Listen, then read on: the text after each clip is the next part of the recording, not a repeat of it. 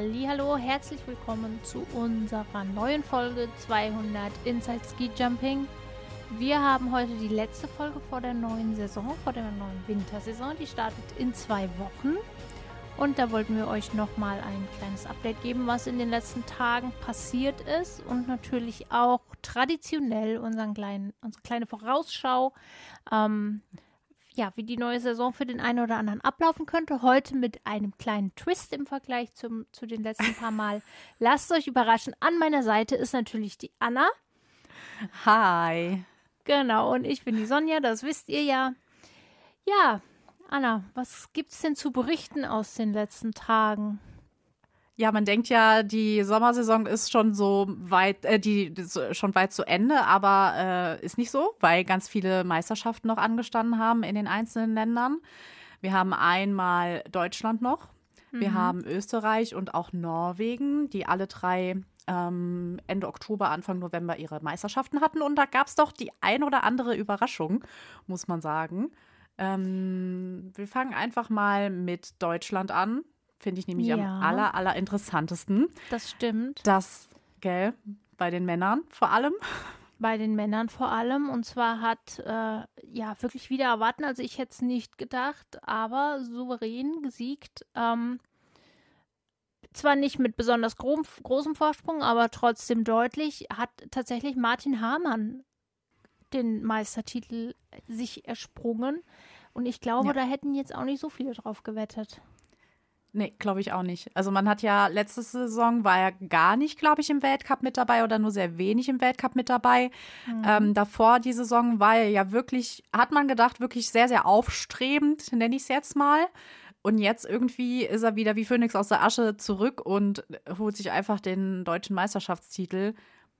Freut mich riesig für ihn, weil er ist ja. halt auch noch unglaublich jung und kommt jetzt in den Kader rein so äh, und räumt das Feld von hinten auf. Äh, das ist mega cool, nochmal ein, ein frisches, frische, frisches Blut dabei zu haben, ja, nenne ich es mal. Genau.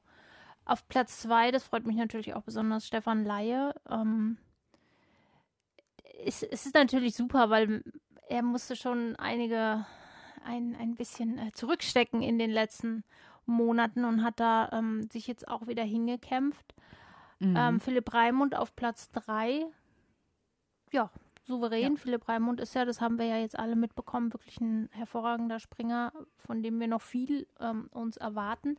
Die, ich sage jetzt mal etwas ältere Riege, die äh, kamen dann allesamt erst dahinter. Also die waren durchaus am Start, so ist es nicht.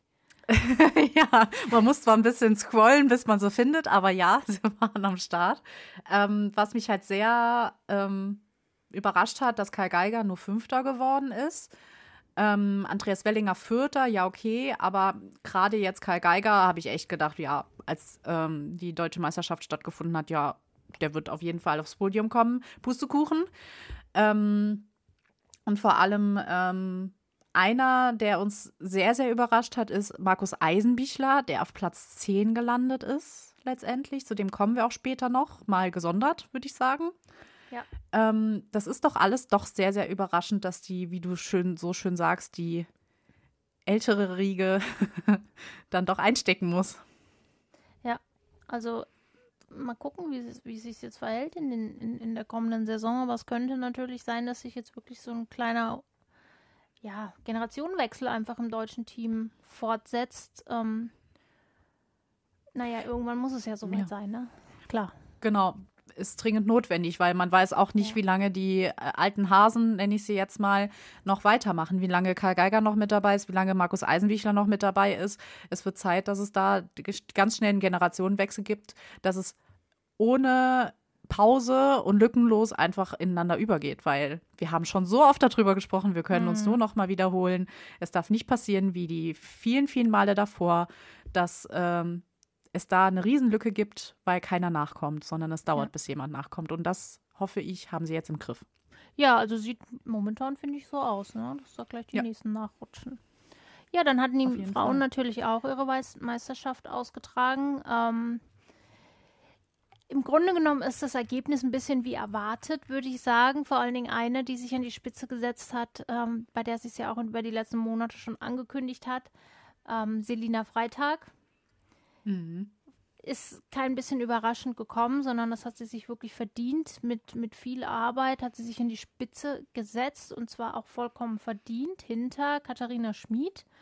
Also Katharina Althaus, ich sage es noch ein paar Mal, weil auch ich immer wieder dastehe und denke, wer war jetzt Katharina Schmid? Und dann fällt es mir wieder ein. Insofern, es tut mir wahnsinnig leid, aber ich kann es mir nicht merken und bin ich vielleicht auch nicht die Einzige. Ähm, auf Platz 3 Anna Rupprecht, die wir ja auch äh, ganz arg mögen, weil die einfach sau cool ist. Auf jeden Fall. Also das Podium ist, äh, ist mega cool. Und auch auf Platz 4 äh, Pia Lilian Kübler, ein ziemlich neuer Name, ähm, dass sie sich dann auf Platz 4 ähm, vorgesprungen hat. Mega, mega gut. Noch vor Pauline Hessler und auch Juliane Seifert und auch Luisa Görlich, die danach kommen. Also da ähm, als neues Gesicht sich vor die drei zu schieben, ist doch schon mega gut. Ja, ist auf jeden Fall ein Ausrufezeichen. Definitiv. Also aus deutscher Sicht äh, würde ich sagen, kann man erstmal so hinnehmen und dann gucken wir mal, wie weit es rüber zu holen ist in die neue Saison. Mhm. Ähm, ja, dann hatten wir natürlich noch eine Meisterschaft. Ähm, auch die Norweger haben sich gemessen untereinander. Und hier waren die Ergebnisse bei den Männern nicht besonders überraschend. Hier hat nee, sich nicht ähm, wirklich. Nee, hier hat sich wie, wie nicht anders zu erwarten äh, wieder Halver Igna Granerüth durchgesetzt. Ähm, ja, es scheint einfach nicht abzureißen bei ihm. Nee, also freut mich auch für ihn, weil das ist beim Skispringen einfach nicht normal, dass du über so viele Saisons so gut bist. Wenn er das in den Winter mittragen kann, umso besser, weil äh, in Norwegen ist er, wie du schon sagst, immer noch das Maß aller Dinge, so wie es aussieht. Ja, auf jeden Fall. Marius Lindwig hat sich auf Platz 2 geschoben. Das ist natürlich auch schön, gerade bei ähm, Marius Lindwig besteht ja auch schon seit ein paar Jahren so immer so dieser, diese Erwartungshaltung, dass das jetzt, ähm, er war ja mal das neue große äh, norwegische Wunderkind und das ist er grundsätzlich auch immer noch, aber wenn du natürlich einen Granerüt im Team hast, ja, hm, kannst du gucken, wo du bleibst, ne? Genau, genau. Genau. Also auch weil es letzte Saison halt einfach auch nicht so gut für ihn gelaufen ist. Ja. Also freut man sich, dass er dann doch, ich meine, es sind ja auch große Namen, die damit antreten. Also Ja. auch Robert Johansson oder ähm, Daniel André Tande. Es sind so viele gute Springer im Norwegen mit dabei. Wenn du dann auf die ersten drei Plätze kommst, dann kannst du dich wirklich glücklich schätzen bei den nationalen Meisterschaften, weil es halt wirklich eine große Konkurrenz einfach ist. Absolut. Ja, bei den Frauen ist es im Grunde genommen ähnlich. Wir wissen ja, dass die Norwegerinnen äh, ein sehr, sehr starkes Team haben. Und hier hat sich ähm, durchgesetzt Irene Maria Quandal. Das war jetzt auch nicht unbedingt so zu erwarten im Hinblick darauf, dass wir ja lange auf sie verzichten mussten, verletzungsbedingt. Und da weiß man ja am Ende auch immer nicht, wie geht es jetzt weiter? Ne? Wo, wo kann sich jemand zurück ähm, schieben? Und ja, sie scheint das gut verkraftet zu haben. Das ist natürlich wirklich fantastisch und macht große Freude und auch Vorfreude auf die, auf die Saison.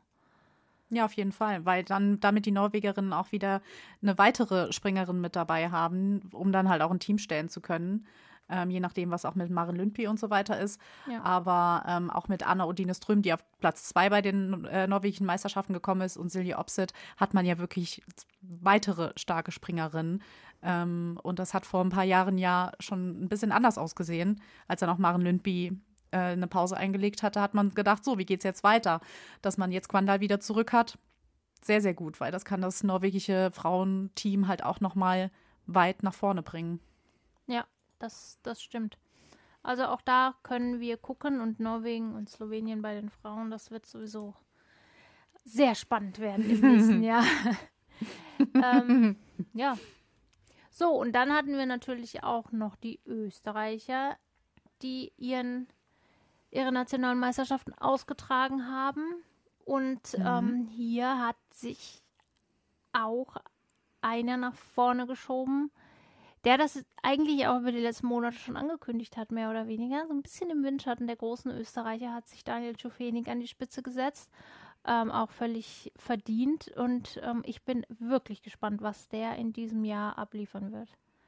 Ja, definitiv. Also sich gegen äh, Manuel Fettner und Stefan Kraft durchzusetzen, zeigt halt auch einfach, dass er aus dem Windschatten, wie wir schon so oft gesagt haben, rausgekommen ist.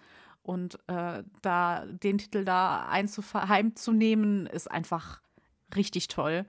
Ähm, ja, ich bin auch gespannt, was aus ihm wird. Ja. Bei den Frauen war auf der Großschanze Eva Pinkelnick diejenige, die sich durchsetzen konnte. Die ja auch die Sportlerin des Jahres in Österreich geworden ist. Also sie hat gerade wirklich national ganz schönen Aufwind. Ja. Mhm. Ähm, ist dann auf der kleinen Schanze, also auf der Normalschanze nicht mehr angetreten. Da hat sich dann Jacqueline Seifritzberger durchgesetzt. Ja, Eva Pinkelnick, was willst du dazu sagen? Sie ist halt auch einfach wirklich momentan am Höhepunkt ihrer Karriere. Ja, definitiv. Also ja. ist das Maß aller Dinge und zeigt auch, wie stark das österreichische Frauenteam ist. Also ich glaube, wir können da die neben den Slowenen und den Norwegern auch noch die Österreicherinnen mit dazu zählen. Also es wird richtig spannend bei den das Frauen, weil auch ja. Sarah Marida Kramer wieder richtig gut mit dabei ist. Jacqueline Seifritzberger auch super gut mit dabei ist. Also das ist, das wird sehr, sehr interessant. Das stimmt. Ja, auf einen müssen wir erstmal verzichten aus deutscher Sicht, was den Auftakt in Ruka dann angeht, der in zwei Wochen stattfindet. Stefan Hongerer hat das Aufgebot bekannt gegeben und einer wird nicht dabei sein. Und zwar haben wir ihn gerade schon erwähnt ähm, im Hinblick auf die deutschen Meisterschaften, wo es auch nicht so pralle lief. Äh, wir werden erstmal auf Markus Eisenbichler verzichten müssen. Und das ist doch schon eine Hausnummer, finde ich. Finde ich auch. Also das war schon eine große Überraschung, dass sie so jemand zuerst mal pausieren muss. Zeigt aber auch, dass vor Namen nicht zurückgeschreckt wird, was früher nicht so war. Was jetzt aber sehr, sehr gut ist, dass es einfach nach Leistung geht und nicht nach Namen, muss ich ja. ganz klar sagen. Ja, das sowieso.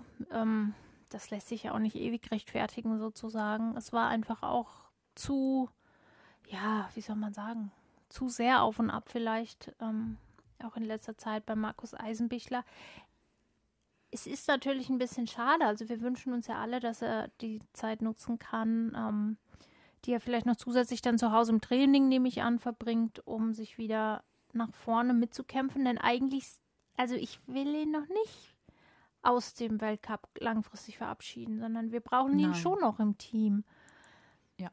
Definitiv. Also ich hoffe halt, dass es nur jetzt am Anfang so ist, dass er ähm, nicht mit dabei ist, vielleicht dann gegebenenfalls, auch wenn es dann sich lange anhört, vielleicht dann bei der Vierschanzentournee mit dabei ist. Aber wenn man dann überlegt, dass es Aussagen gibt wie, ja, vielleicht hat er bei der Vierschanzentournee wieder eine Chance, in die nationale Gruppe zu kommen, da Na, läuft es mir ehrlich gesagt halt den Rücken runter. Ja, also Markus, gell? ja, aber Markus Eisenbichler nur über die nationale Gruppe, äh, wow, also das ist halt schon ein harter Tobak, muss ich ja, sagen. Das wäre ein Ding. Es hat natürlich auch, ähm, wir haben es ja auch neulich besprochen, auch hier im Podcast. Das hat natürlich auch damit was zu tun, dass die FIS ja das Reglement ein bisschen angepasst hat und den großen Nationen einen Startplatz weggenommen hat. Und das ist eben genau das, was jetzt passiert. Ne? Nämlich, dass halt irgendjemand muss halt federn lassen. Und in, im deutschen Fall ist es Markus Eisenbichler. Ähm, ja. Das sind natürlich dann dementsprechend die Auswirkungen auf, aufgrund dieser Regeländerung. Ähm, Pius Paschke hat sich ins Team reingesprungen, weil er einen hervorragenden COC gesprungen hat. Und ähm, insofern, ja, es ist eine bittere Entscheidung für ihn. Und es ist auch merkwürdig für uns als, als Zuschauer, als Fans, aber es ist fair. Das muss man sagen. Definitiv wäre es anders gelaufen und jemand anderes wie jetzt Pius Paschke hätte keine Chance bekommen wäre es halt, hätte es halt auch einen Fadenbeigeschmack einfach gehabt, weil durch die guten Ergebnisse hat sich ein Pius Paschke das einfach verdient. Und ja. wenn ich mir jetzt die Aufstellung anschaue, den, die Kaderaufstellung, Martin Hamann, Stefan Laie, Philipp Raimund, Andreas Wellinger, Karl Geiger und Pius Paschke, wen willst du denn rausnehmen? Ja. Der einzige, der vielleicht auch noch, aber da will ich mich jetzt überhaupt nicht festlegen. Der einzige, der vielleicht auch noch, wo man nicht so ganz weiß, wie es läuft, ist Karl Geiger. Ja ne, ohne jetzt da vorher schon, keine Ahnung, den Teufel an die Wand zu malen, aber es ist halt trotzdem nicht so ganz klar. Aber wen willst du da rausholen, um Markus Eisenbichler eine, einen Startplatz zu geben? Genau. Also, pff, ja. Geht nicht. Ist so. Ja. Nun ja, gucken wir mal, wie es läuft. Und ähm, er wird sicherlich ganz hinten, also beziehungsweise ganz vorne auf der Nachrückerliste stehen. Und ähm, gibt auch, wir kennen ja auch alle Markus Eisenbichler. Der Junge gibt ja nicht auf, der wird das runterschlucken, der wird mal zehn Minuten irgendwas anschreien und dann geht die Arbeit weiter und dann werden wir ihn auch ganz sicherlich wieder äh, ja, in alter Stärke, mit neuer Stärke, wie auch immer, hoffentlich ganz bald im Weltcup begrüßen. Ja, bitte. Genau. So, jetzt würde ich sagen, wir schieben es nicht länger auf die lange Bank. Wir sind beide ein bisschen nervös, weil wir haben uns dieses Mal was Lustiges ausgedacht. Und zwar werden wir jetzt nicht einfach nur so durchgehen, äh, wie denn die Saison für den einen oder anderen verlaufen könnte, sondern wir werden uns jetzt gegenseitig ein paar Springer zuwerfen, von denen wir nicht wissen, wer, der, wer derjenige sein wird oder diejenige. Und äh, den anderen dann ein paar Mal jetzt ins kalte Wasser schubsen. ähm, mal gucken, wie das jetzt wird. ja, man hat ja die letzten Male gemerkt, dass wir mit unseren Vorausschauungen nicht so gut waren, muss man einfach sagen. Deswegen haben wir uns mal überlegt, machen wir das mal ein bisschen anders. Und ja, ich bin, ich bin, ich bin schon aufgeregt, muss ich sagen, wen du so für mich ausgesucht hast. Ja, mir geht's genauso. Ich, also, naja, gut, gucken wir mal. Wir haben uns fünf Frauen, fünf Männer pro Nase überlegt, ausgesucht. Ja. Mal gucken, wie weit wir kommen. Also, wir muss mal schauen jeweils. Ähm, so, wer fängt an? Du Fang hast du die A's. Ah, jetzt muss ich anfangen. Willst du zuerst eine Frau oder erst einen Mann? Gib mir einen Mann. Gib mir einen Mann. Na, das wollte ich doch hören. So, wen habe ich mir denn überlegt? Ich blätter hier mal meine Liste auf. Gut. Wir fangen an mit einem mhm. Deutschen. Okay. Philipp Raimund. Oh. Ah, das ist super, super schwer bei ihm. Also, ähm, ich, ich glaube, dass er in der Saison weit nach vorne springen kann, aber ähm, da es letzte Saison sehr, sehr schwankend bei ihm war, bin ich mir nicht sicher, ob er das in den Griff bekommen hat und jetzt halt in voller Stärke, also so, ne, immer gute Ergebnisse bringt oder ob es immer wieder so ein paar Ausreißer nach unten gibt.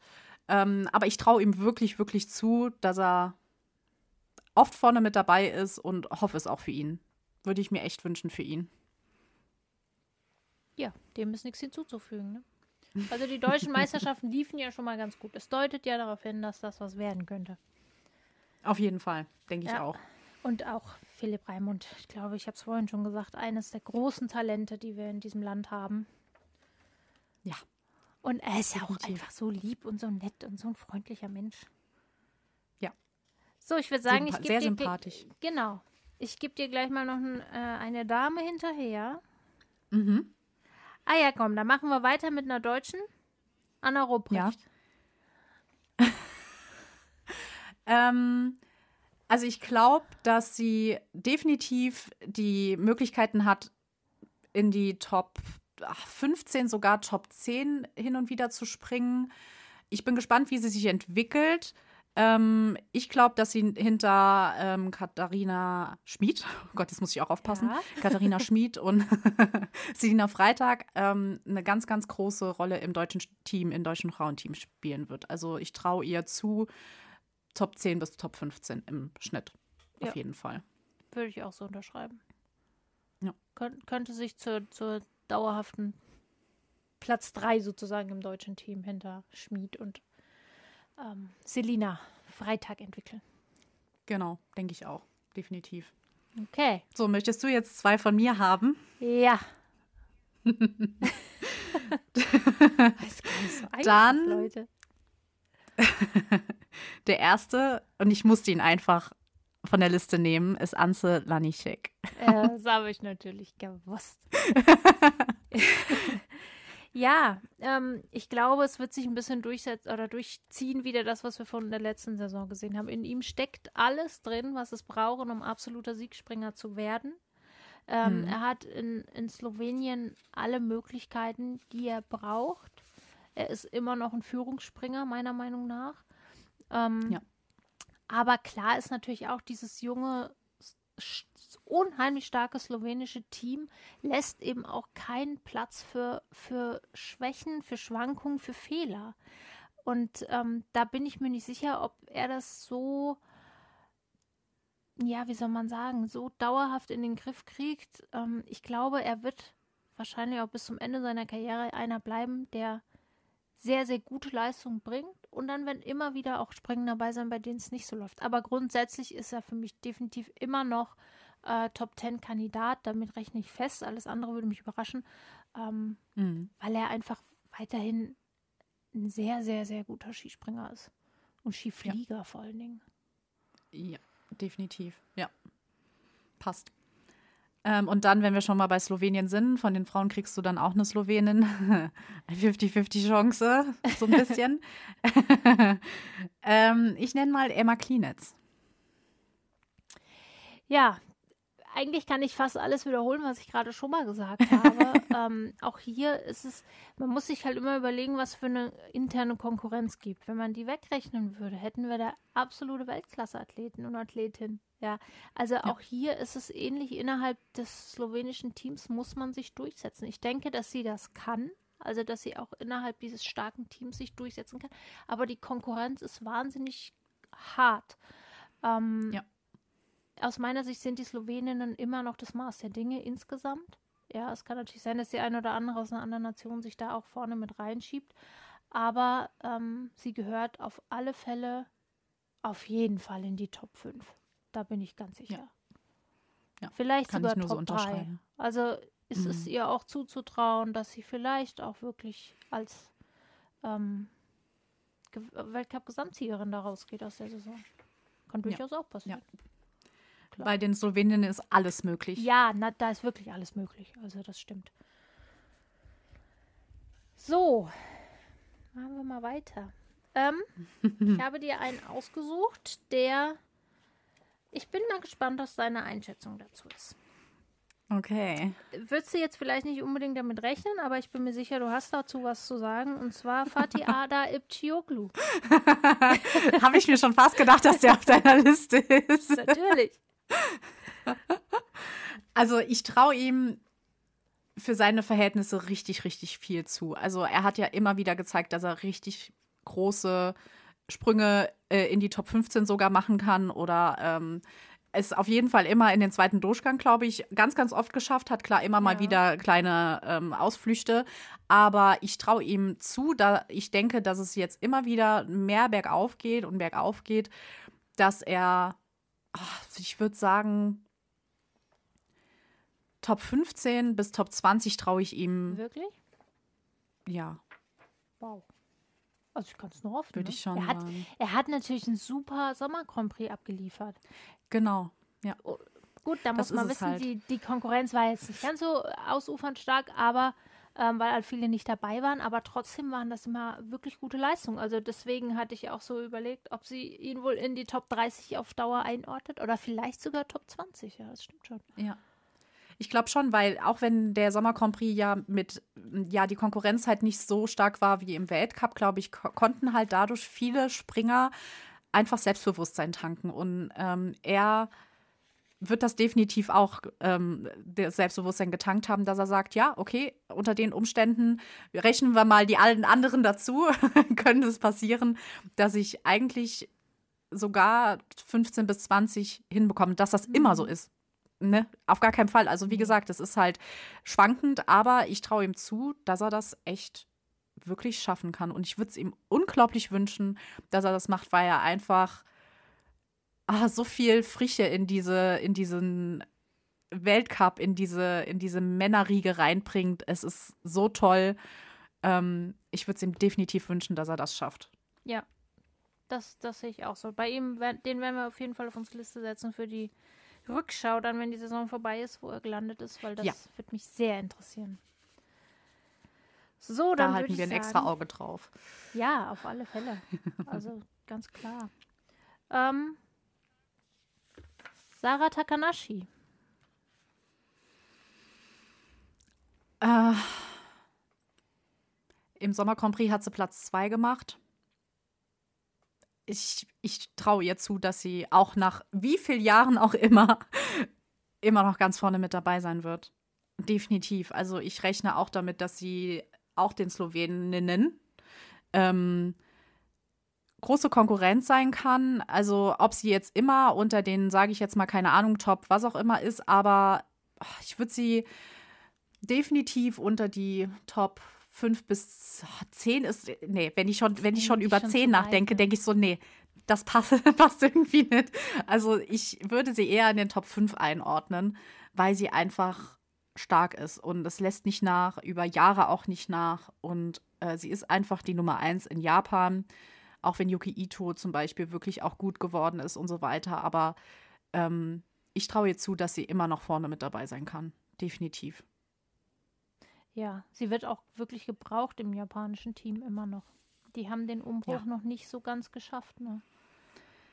Nee, nee, also das zeichnet sich nicht nur bei den Damen, auch bei den Herren ab, aber bei den Damen ist es halt noch, ich meine, wie lange will Sarah Takanashi es, also, ne, das ist ja auch, auch nicht Ja. mehr die Jüngste, ne, da muss man halt auch gucken. Ähm, ja, man kann froh sein, dass man sie hat, definitiv.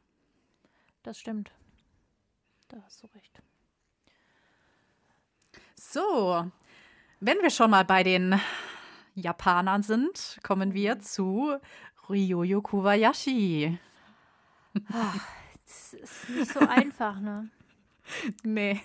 Ryoyo Kobayashi ist nicht so einfach. Der geht natürlich so ein kleines bisschen unter, in Anführungsstrichen, hinter den Granrüts und Krafts dieser Welt. Ähm, aber natürlich ein Stück weit auch zu Unrecht, weil er immer noch ein wahnsinnig starker Springer ist, auch wenn er nicht mal dieser, dieser Überflieger ist, den wir ja auch schon mal hatten. Ähm, Mhm. ich glaube, er wird es trotzdem schaffen, sich dauerhaft irgendwo ganz vorne zu platzieren, ohne dass er große Aufmerksamkeit erregt. Das ist ja auch immer so eine Sache, ne? Also wenn er dann auf Platz 5 Ja. oder 6 landet, dann ist er zwar so ein Stück weit raus aus dem absoluten Fokus, aber das dauerhaft zu schaffen, ist natürlich trotzdem auch eine, eine große Sache. Ähm, Definitiv. ich glaube aber auch, dass viel Druck auf ihm lastet. Weil auch hier ist es ähnlich wie mit Sarah Takanashi. Die Japaner brauchen das. Die Japaner haben nicht mehr diese große Mannschaftsstärke. Ähm, sie brauchen ihn.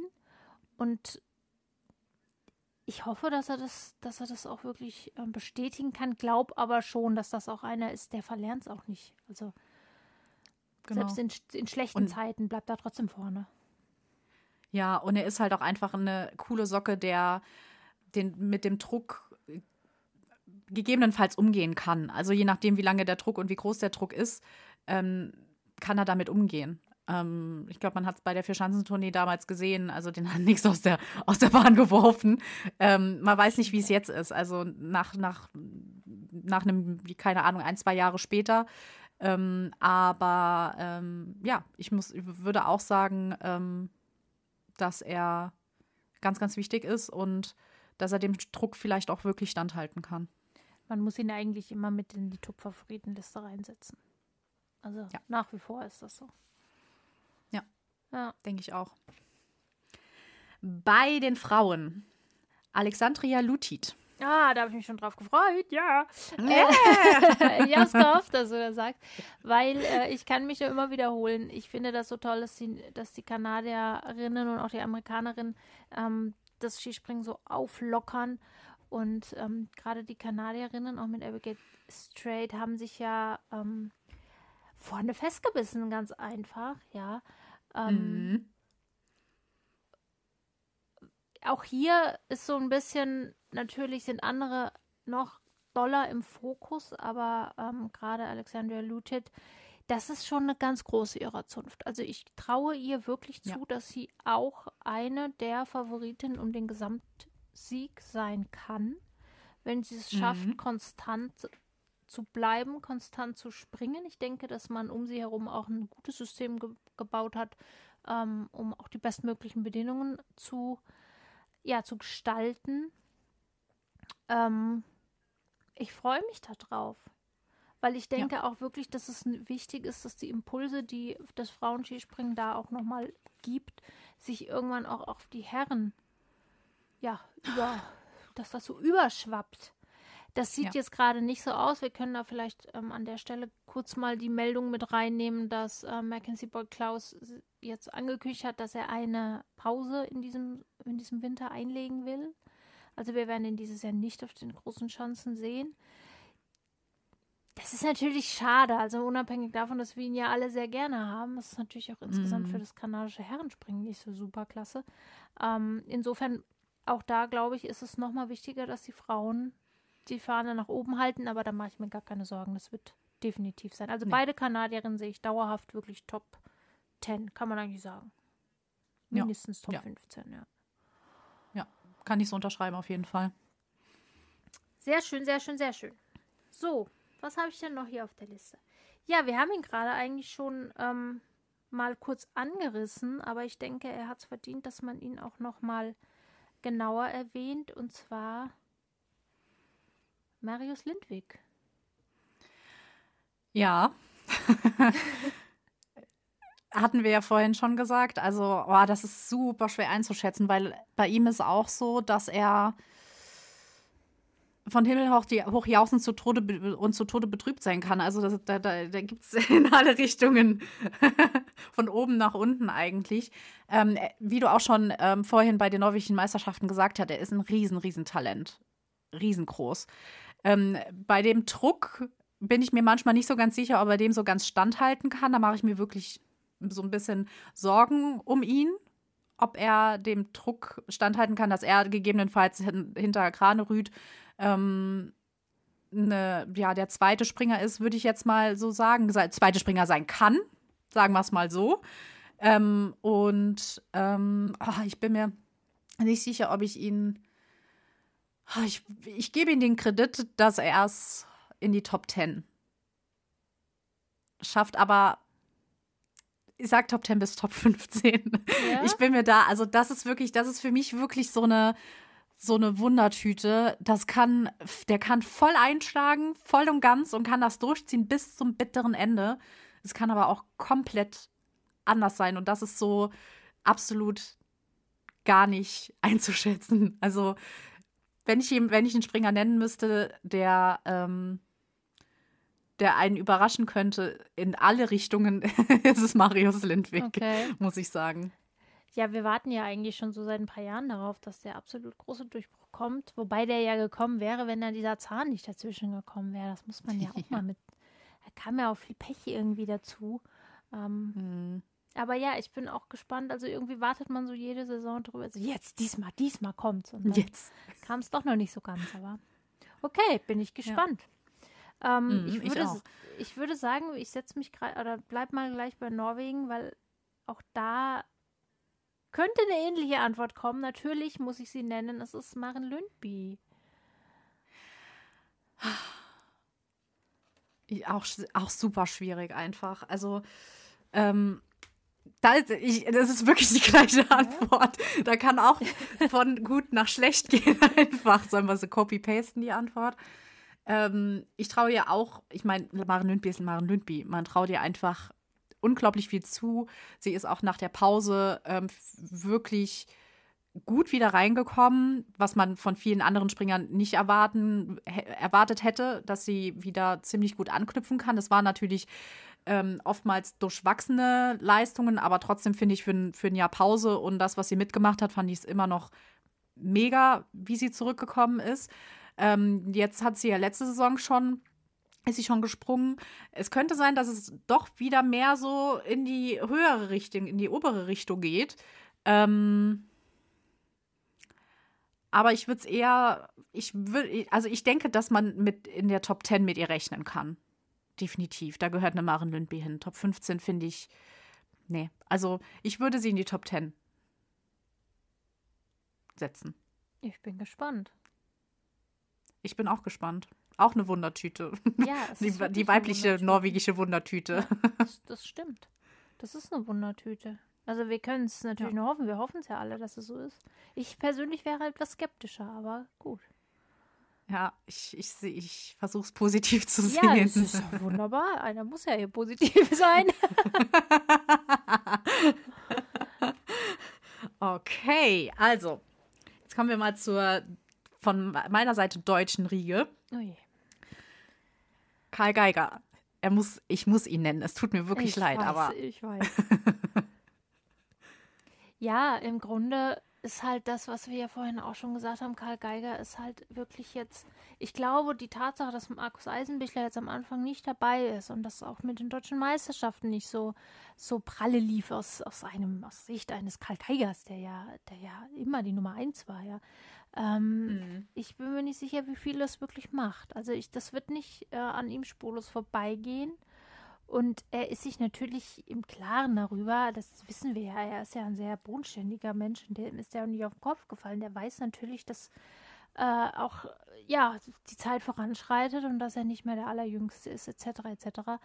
Ähm, ich glaube, er wird sich schwer tun, ehrlich gesagt, in dieser Saison. Ich denke, mhm. gerade im Hinblick aufs deutsche Team auch, wird er sich schwer tun, es ist auch immer mit ihm zu rechnen. Auch da, man muss ihn ähnlich wie Ryo Kobayashi immer mit vorne reinrechnen. Ähm, mhm. Aber ob er sich jetzt wirklich ein Battle mit, mit einem Granerüt oder so liefern kann, da bin ich mir nicht ganz so sicher. Also, ja. Ich hoffe, es wird eine solide Saison für ihn werden ähm, und nicht eine, die am Ende ausgeht mit Überlegungen in die eine oder andere Richtung, weil das wäre wirklich nicht gut. Also er braucht nee, eine solide, wenigstens solide, gute Saison. Es muss nicht überragend werden, aber ja. Ja, kann ich nur so unterschreiben.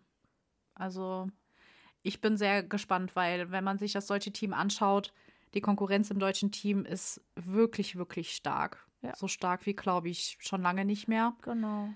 Ähm, pff, ja, wird, wird herausfordernd.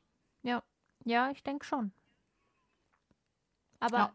in der Situation war er ja auch lange nicht. Das muss man ja auch mal sagen. Ja. ja. also er hatte ja immer so diesen Status, auch ähnlich wie Eisenbichler, der natürlich jetzt auch erstmal wahrscheinlich das, das alles hinnehmen muss.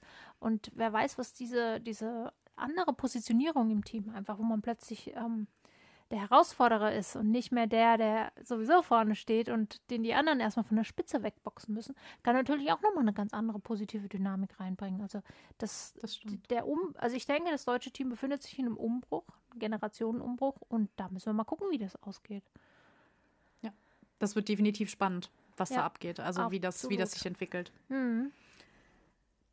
Ja, und die zweite Deutsche im Bunde muss auch genannt werden, Selina Freitag. Ja, natürlich. Ähm, ich glaube, Selina Freitag hat jetzt ihre Zeit. Also sie hat sich in mhm. den letzten Monaten dahin gearbeitet. Ähm, wir haben es jetzt gesehen, sie ist deutsche Meisterin geworden. Ich glaube, auch da, ähnlich wie bei den Männern, äh, ist jetzt so ein so ein Switch, der zwar nicht ganz so groß ist wie bei den Herren, aber doch vielleicht so ein bisschen ähm, Freitag schiebt sich mindestens mal auf Höhe einer Katharina Althaus. Und mhm. ich glaube, dass für sie jetzt diese Saison der wirklich große Durchbruch kommen kann. Und auch sie setze ich mit in meine, auf meine Top-Favoritenliste für den Gesamtweltcup. Ganz klar. Mhm. Also wenn nicht jetzt, dann ja ist der Zug vielleicht abgefahren. Aber ich glaube nicht, dass das bei Selina Freitag passiert. Mhm. Nee. Würde ich auch so unterschreiben. Ja. Finde ich gut. Also wir hatten es natürlich, meine, klar, wir kennen alle Richard Freitag, ihren Bruder. Da hatten wir ja eine ähnliche Situation auch lange gehabt, dass wir dachten, ähm, jetzt muss doch mal der große Durchbruch kommen. Dann kam er. Ja. Also er war natürlich auch immer gut, aber so dieses, ne, was wir alle gedacht haben, boah, jetzt haben wir hier den, den nächsten, weiß ich nicht, Thomas Morgenstern, Gregor Schlierenzauer da irgendwie. Ähm, mhm. Ich hoffe, dass ihr das nicht passiert, sondern ich glaube, Selina Freitag wird dieses Jahr mit um den Sieg im Gesamtweltcup springen. Ja. Ja, ja. Finde ich gut. Würde ich auch, würde ich auch mitwetten. Da bin ich gespannt. das wird ich spannend auch, äh, dieses Jahr bei den Frauen. Das wird super ja. spannend wir, wir, wir bringen ja immer mehr mit auf die Liste drauf, ne? Unsere, die, wer alles vorne mit dabei sein kann. Also da, das häuft sich ja so richtig von einer Nation zur anderen und dann kommt noch hier dabei und da dabei. Also das ja, wird, also. Na klar, und es ist ja nur ein Auszug aus denen, die eigentlich insgesamt dabei sein äh, können. Also das wird sowas von spannend werden. Ich glaube, es wird sogar spannender wie bei den Herren. Ja, glaube ich auch. Ja. Bin ich mir auch sicher. So, jetzt habe ich im Angebot für dich Manuel Fettner. also, als Mitvorsitzende des Manuel Fettner Fanclubs. ähm,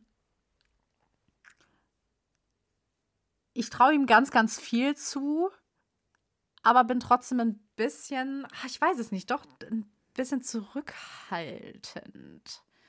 Da habe ich, hab ich gemischte Gefühle, muss ich sagen. Also auf der einen Seite bin ich total euphorisch und denke, der wird's wieder, wieder rocken. Ähm, ich, ja, das ist super schwer. Das ist super schwer, ohne ihm nahtreten zu wollen in irgendeiner Weise, auch was das Alter oder so angeht. Ähm, er wird definitiv bei den Österreichern ähm, mit eine ganz, ganz, ganz, ganz wichtige Rolle spielen. Also ganz, ganz wichtig. Mit äh, Stefan Kraft und äh, Daniel Czufenik unter anderem ist Manuel Fettner da ganz, ganz vorne mit dabei. Ähm, Ob es immer für die Top 10 reicht, weiß ich nicht. Ich würde ihn Top 10, Top 15 einordnen und ich hoffe einfach und ich würde es mir so wünschen, dass er einfach wieder an dem anknüpfen kann, was er in der letzten Saison gerockt hat. Einfach, weil wir haben es geliebt, ja. ihn vorne zu sehen. Und es wäre ihm so zu wünschen, dass er äh, das weiterführen kann, aber wir wissen auch im Skispringen, dass es nicht immer so laufen kann. Ähm, im, Im Sommer hat er ja auch schon oft gezeigt, dass er wirklich, wirklich gut ist. Auch bei den österreichischen Meisterschaften hat er es ja definitiv gezeigt. Da ist er Zweiter geworden. Ähm, eher Top 10 als Top 15. Aber ich würde die, die, die Top 50 noch mit reinholen, aber ich eher Top 10. Ich bin gespannt. Er Was hat sagst den, du? Also er ist Zweiter bei den österreichischen Meisterschaften geworden. Das ist ja schon mal eine Nummer. Ja. Ähm, aber klar, ja. so eine Saison ist lang. Er ist nun mal schon ja. ein kleines bisschen älter. Andererseits hat er auch nichts zu verlieren. Das ist schon, es könnte alles oder auch nichts werden. Ne? So ungefähr. Ja, genau. Ja, man merkt bei, bei den Springern, die wir jetzt so aufzählen, es ist nicht, es ist generell im Skispringen nicht vorhersehbar, aber man merkt echt, dass, man, dass viele mit dabei sind, die echt, die echt überraschend abschneiden können in alle Richtungen, wirklich. Ja, ja, das ist so. Ähm, genau, weil wir es gerade hatten, dann auch von einem, der bei den nationalen Meisterschaften ganz vorne mit dabei war, würde ich das Ganze jetzt nochmal auch umswitchen auf eine, die äh, auch bei den ja, eigentlich hatten wir sie schon kurz angerissen. Irene Maria Quandal, die ja nun, wie wir schon gesagt haben, bei den Nationalmeisterschaften ganz vorne gelandet ist. Ähm ja, ich, ich bin gespannt. ich traue ihr das auch im Weltcup zu. Also sie hat sich jetzt wirklich ähm, wieder zurückgekämpft, hat sich jetzt bei den norwegischen Meisterschaften, glaube ich, wirklich eine gute Portion Selbstbewusstsein zurückgeholt und einfach auch, ähm, ich glaube, so ein bisschen der Konkurrenzkampf bei den Norwegern ähm, stachelt alle da vorne an und sie halt auch vor allem. Ähm, ich glaube, sie kann ziemlich weit vorne mit dabei sein. Ich würde sie sogar auch, weil es bei den norwegischen Meisterschaften wirklich so war, würde ich sie als es könnte sogar sein, dass sie die stärkste Norwegerin werden würde in der Saison. Traue ich ihr, traue ich ihr wirklich zu. Das ist so ein bisschen die Frage, ne? Wer wird die stärkste Norwegerin? Ja. Da hätte ich jetzt spontan auch nicht wirklich eine Antwort drauf. Es könnten alle sein. Es könnte, ja, ja aber schon. sie, da, da, ich, ich denke, sie hat halt, also nach einer Verletzung wieder zurückzukommen, ist halt immer, ähm, ja, kann gut ausgehen, kann schlecht ausgehen. Wir haben es bei vielen schon gesehen, die erstmal gebraucht haben, bis sie wieder vorne mit dabei waren. Aber irgendwie habe ich bei ihr das Gefühl, jetzt auch, da, da sie direkt, sie ist direkt norwegische Meisterin geworden. Mhm. Hallo? Also, wow.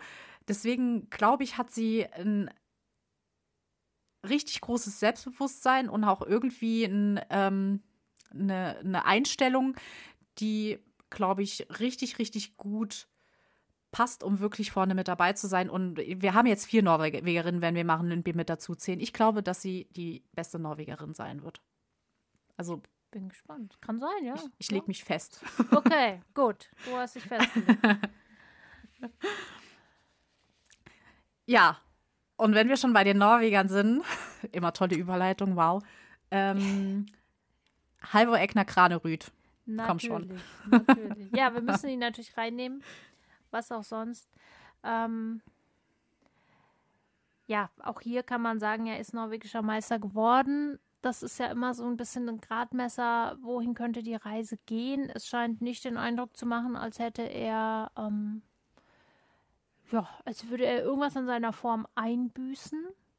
Ähm, letztendlich ist ja die Frage, die sich daraus stellt, wer wird also der Beste im Herrenweltcup mhm. werden? Kann er es wieder sein? Ähm, ja, also ob er jetzt mhm. wirklich der Gesamtweltcup-Sieger sein wird, muss man dann sehen, weil auch ganz vorne natürlich dann Nuancen entscheidend sind, aber es macht überhaupt nicht den Eindruck, als ob er da irgendwie äh, federn lassen muss in den letzten Monaten. Und wenn ihm nicht irgendwie was Blödes dazwischen kommt, von wegen Verletzung oder sowas, glaube ich, dass wir den alten Granerüt genauso in der neuen Saison sehen werden. Und da weiterhin sehr Glaub viel Spaß dran haben werden. Auf jeden Fall. Ja.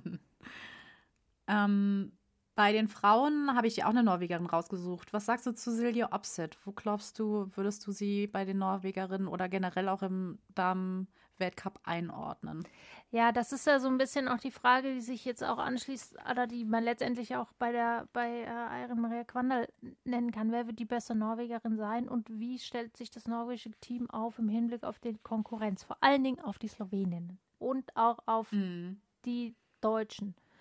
Ähm, es wird, ich glaube, es wird tatsächlich schwierig werden für, für die Norwegerinnen, sich ganz nach vorne zu setzen.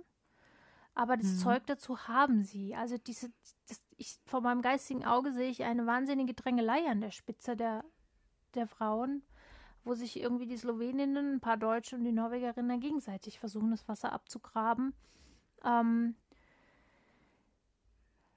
Silje Opset hat natürlich das Zeug neben Quandal und im Grunde genommen auch ja, Lündby muss man eben sehen, wie sie in die Saison reinstartet, aber eben auch mit die Anführerin des Teams zu werden. Und ähm, sie müssen sich aber lang machen, um an die an den Slowenen vorbeizukommen. Und an Selina Freitag. Ja. Mhm. Glaube ich schon. Ja. Ja, glaube ich auch. Also gerade Silje Opset muss sich sehr lang machen, um, glaube ich, da vorne mit so wirklich mitzuspringen. Ja. Habe ich im Gefühl. Ja. ja schon. Obwohl sie natürlich auf einem mhm. wahnsinnig guten Level ist. Ja, ja, also wir reden hier über Luxusprobleme letztendlich. Ja, ja, ja, total. Genau, und da würde ich auch eigentlich im Grunde, weil es gut passt, anschließen mit der letzten äh, Frau, weil natürlich logischerweise ist es Katharina Schmid. Ähm, auch sie muss sich ja irgendwo positionieren in diesem, in diesem dichten, guten Frauenfeld.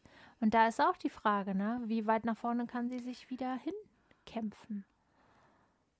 Ja, da habe ich auch wirklich, da muss ich auch sagen, habe ich so ein bisschen meine Schwierigkeiten. Ich bin mir ganz, ganz sicher, dass sie, dass du die mit, sie mit auf die äh, Top-Favoritenliste setzen kannst. Definitiv.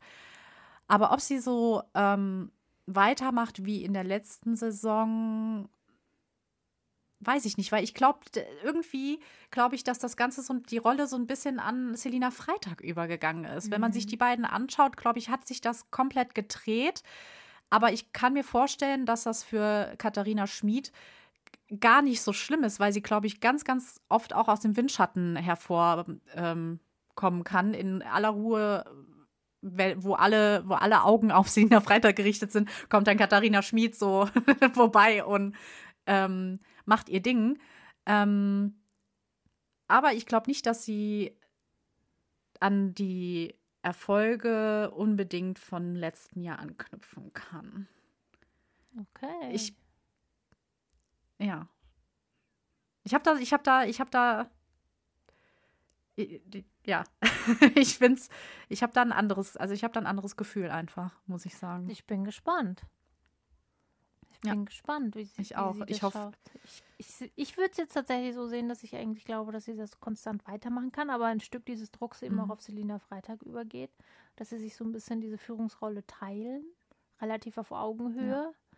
Ja. Ähm, Katharina Althaus Schmied hat nichts zu verlieren. Die hat alles eingesackt, was einzusacken war. Ja. Alles, was jetzt noch kommt, ist, ähm, ist Kühe letztendlich. Mhm. Aber wie gesagt, ne, die Konkurrenz ist wahnsinnig hart. Deswegen, also Selina Freitag sehe ich da ganz, ganz weit vorne, aber ich bin mir halt nicht sicher bei der Konkurrenz, ob Katharina Schmid auch da so dabei ist. Also ich hoffe sehr, dass ich mich total irre. Also da, wenn wir dann zurückblicken, mhm. Ähm, können wir da noch mal drauf eingehen. Da kannst du mich, da kannst du dann mit mir meckern, wie, wie weit ich falsch gelegen habe, weil ich gerne, nee, weil ich da in dem Moment wirklich gerne falsch liege. Aber so das Gefühl, ja, ist gerade ein bisschen anders, muss ich sagen. Okay, na dann nehmen wir es mal so hin und dann gucken wir mal. Ne? ja. So, jetzt haben wir noch ganz kurz Zeit für die letzten beiden. Mhm. Und dann haben wir es geschafft. So, ich bin gespannt. Ich versuche mich hm. kurz zu fassen. ich habe einmal Andreas Wellinger. Mich würde interessieren, was du zu Andreas Wellinger, also was du denkst, was er dieses Jahr schafft. Ähm.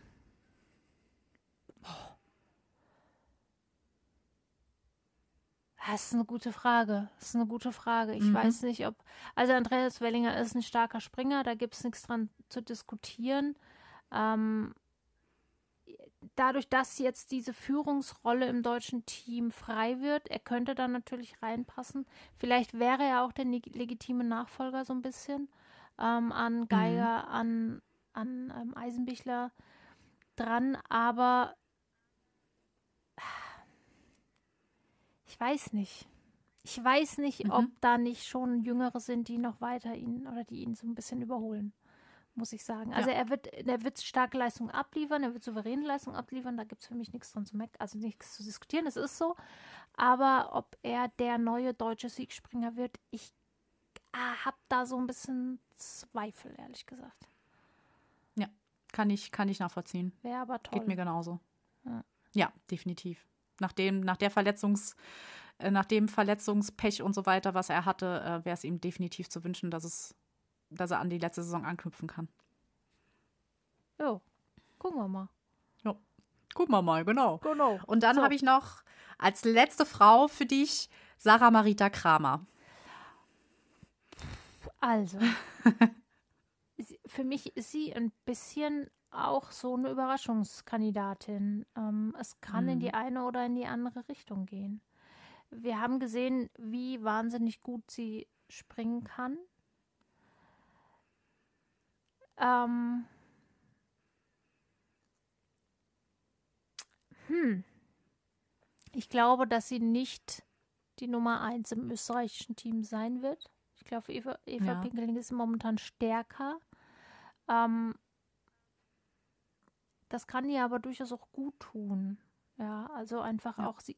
Ich meine, sie ist ein, sie ist ein Name, der aus dem österreichischen Team nicht wegzudenken ist und es wird auch immer so bleiben. Aber ich meine, dass sie momentan nicht diese enorme Stärke hat, die sie ja schon mal hatte. Wir vergleichen sie ja quasi an sich selbst, an ihrer mhm. Hochzeit und das werden wir, glaube ich, dieses Jahr nicht sehen. Aber trotzdem wird sie natürlich vorne mit dabei sein und also auf alle Fälle Top Ten, das, das klar. Würde ich auch so unterschreiben. Aber ich würde sie nicht in die Top 3 einsortieren, glaube ich. Nee, nee. Mm -mm.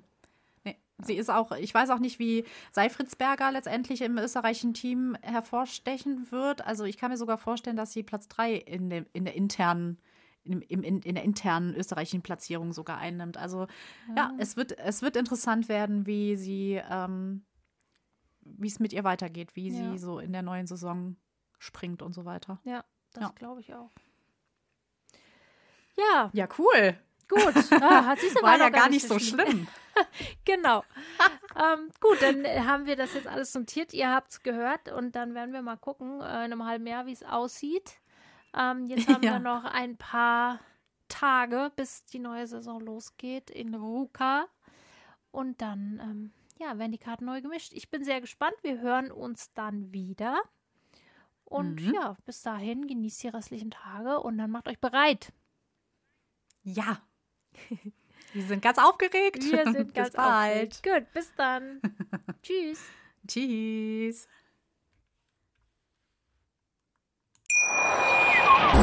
Wie baut man eine harmonische Beziehung zu seinem Hund auf? Puh, gar nicht so leicht. Und deshalb frage ich nach, wie es anderen Hundeeltern gelingt, beziehungsweise wie die daran arbeiten. Bei Iswas Dog reden wir dann drüber. Alle 14 Tage neu mit mir, Malte Asmus und unserer Expertin für eine harmonische Mensch-Hund-Beziehung, Melanie Lippisch. Iswas Dog? Mit Malte Asmus. Überall, wo es Podcasts gibt.